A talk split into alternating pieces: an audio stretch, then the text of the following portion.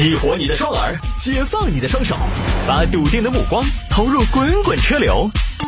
给我一个槽点，我可以吐槽整个地球仪。微言大义，换种方式纵横网络江湖。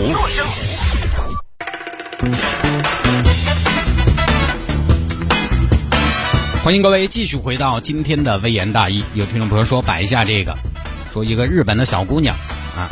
前面我们说了一个乱花钱的，我们接下来说一个很节省的。日本一个小姑娘，她是怎么样呢？每天只吃十块钱的东西，在日本啊，在日本吃每天她的伙食的开销是十块钱人民币。你想日本那个吃东西就很贵的，十块钱人民币嘛，你说在成都可能也搞不到个啥子一天。日本一个小小姑娘不知道名字，她呢每天吃十块钱的东西，特别节约。现在三十三岁，已经有三套房子了。小姑娘不晓得名字。小仓嘛，啊，小仓，哦，听起来亲切，因为高仓健，大家非常熟悉的一个影星，小仓，哎，听起来亲切。小姑娘呢，今年三十三岁，她从十八年开始，这个小姑娘就立下了一个志愿，明天就要参加工作了，我一定要努力，我要节约，我不要乱花钱，我要努力攒够三套房，然后迅速的退休，做自己喜欢的事情。于是从那以后，小姑娘不买衣服。衣服怎么办呢？拿他妈的穿，要么就是从别人那儿拿不要的。阿丽亚登这双袜子这么好，不穿的话就请你留给我吧，拜托了。哎，好吧，拿去吧。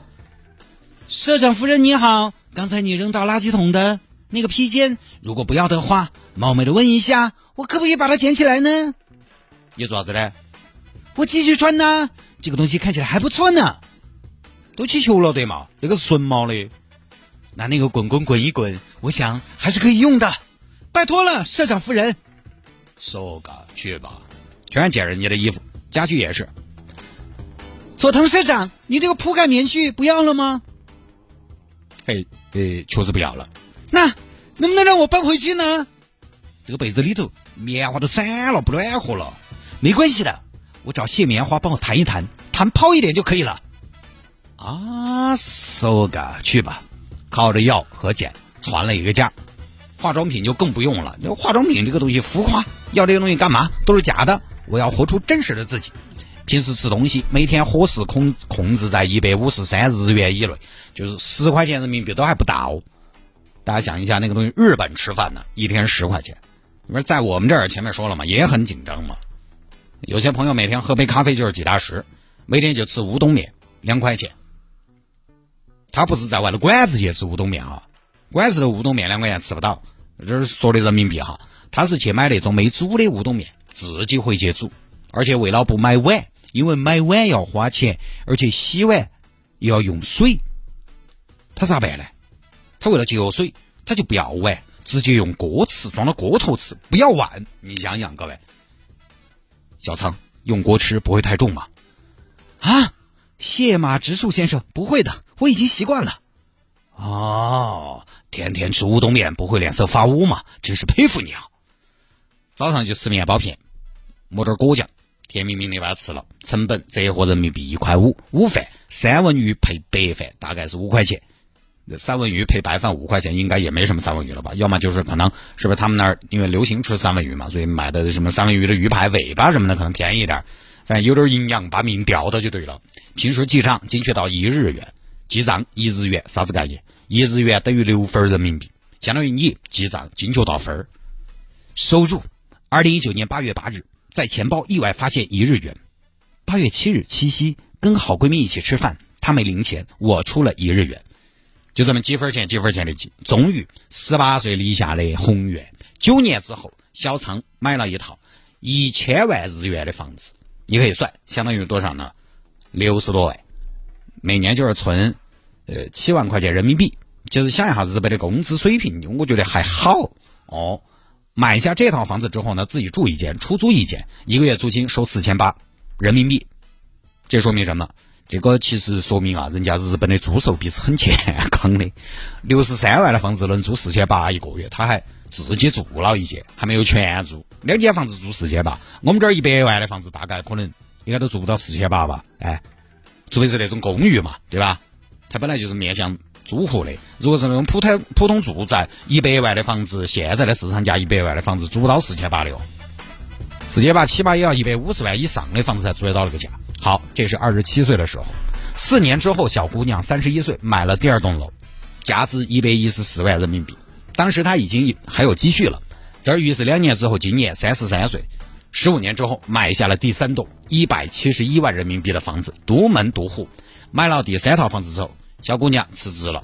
现在，呃，以她的欲望来说，她自由了，因为每个月房租她收两万人民币左右。然后她开了个猫咪咖啡厅，救助流浪猫。这个呢不一定赚钱，但是每天也还是有些进账。所以呢，基本可能就是一个收支平衡的状态，实现了很多朋友艳羡的财务自由，因为她不用上班了。他对他那个猫咪咖啡厅呢是没有什么太多的收入的要求的，就这么个事情。这个事情呢，其实我们国内也有。之前不是给大家分享一个北京的一个大姐呢，呃，她也是省吃俭用在北京买房了。日本这个小姐姐呢，这个一方面，其实我分析了一下她的状况，她一方面呢是她节约，极致的节约；另一方面，其实你算一下，她买的房子啊都不算太贵。哎，这个我们有一句说一句哈，她三套房子花了三百多万人民币嘛，这个在国内一线城市三百多万买不到啥子房子，你北京、上海、广州。深圳在二线城市，基本上三百多万。你在成都呢，可能算个稍微好一点的刚改，核心地段社区都算不上。你三百多万在在这个高新南区这边，可能也就买个一百多点平的房子，差不多一百多平。套四买一个，金融城那边还买不到，还不了，三百多万买不到啥子房子啊。所以房子不贵是一方面，再有一方面呢，他日本的工资待遇本身也不低，他工作这么多年，他越往后头肯定挣得越多，因为他到三十多岁这个阶段，二十多十多岁出来晋升社会，到三十多岁基本上收入是在往上涨的，然后要往下跌呢，可能三十多要到四十了，遇到竞争，遇到行业不行，可能慢慢往下掉，或者说保持不动，前头这十年基本上是在涨的，所以他后头买房的节奏也加快了。呃，就是什么呢？他们那边收入啊，它的高的不比中国高，但是它低的比中国高很多。上限高不到哪儿去，但是起价也不便宜。它上限说不定比我们中国的最高工资可能还要低一些，但是它起价。也不便宜，随便找啥子工作可能都还可以。加上又这么节约，经过十四五年努力买三套不贵的房子，我觉得还是有可能的。只不过呢，这种极端的节约就看自己了。这种东西也不干涉大家。这种素雅的生活不是每个人都能过的。我们不宣扬，也不提倡。你都这么过日子了，还消不消费了？罐子开给谁？奢侈品卖给谁？但是大家可以看到的，自由的先决条件就是自律的。这个小姐姐就是延迟满足的典范，因为现在很多朋友都是及时满足，这个东西我看到了，我反正就要买哦，因为现在确实呢，及时满足自己的欲望也很方便，也很便捷。我在这条新闻下面看到很多网友留言，有人说没意思，要活在当下。就这种留言呢，这个当然也有道理，活在当下。但是关键一个问题在于，当下会很久啊，又不是只有今天，又不是一天两天混完了事。像小邓。精彩痛快了两年，我们前头分享那个假死那个，接下来要靠假死重启。还有朋友说这种生命最没有意义哦，等于花钱就有意义，对吧？人家省钱就不是意义，人家省钱开个猫咪咖啡厅不是意义吗？我是觉得不要轻易定人人家定义人家的生活。我是觉得多元化的社会呢，节约的朋友，咱也不要说舍得的朋友他们挥霍，舍得花钱的朋友呢，也不要去质疑舍不得的朋友节约。其实说，其实更多朋友，我觉得都没得那么极端。它属于啥子呢？不算挥霍，但是也不算节约，都好啊。但是各有各的选择。其实这个是就跟我们毕业的时候一样，太明显了。我觉得节约和挥霍这个呢，应该是不是矛盾的，或者说呢，它都没有绝对的错。你看前些年。早些年，早个几十年，我们都说一定要节约节约。现在我们又觉得要及时行乐啊，才是最酷的，才是最应该做的一件事情。反倒节约有的时候成了一种要被嘲笑、要被讽刺的一种生活观念、一种价值观。我觉得太走极端都可能未必那么的好啊。这几年呢提的比较多就是超前消费啊，刺激消费。大家一定要抓住年轻的时候，用最好的化妆品。年轻的时候跑得动的时候，哦，就要去看世界上最美的风景。但这个哈，年轻的时候其实就跟我们刚毕业的时候那个时候一样，太明显了。那个时候我们刚毕业，说是收入低，啊，因为确实刚毕业嘛，收入低，收入低呢，于是我们有一部分年轻人的心态，包括我就是，哎呀，反正我也存不到钱，我挣也挣不到好多，干脆不存，我保证我的生活质量。但是有一部分年轻人是，正是因为我收入不高，所以我更要存存钱。我们那个年代哈，几年之后差距就出来了，因为那个时候房价还便宜，十几万就可以给个首付。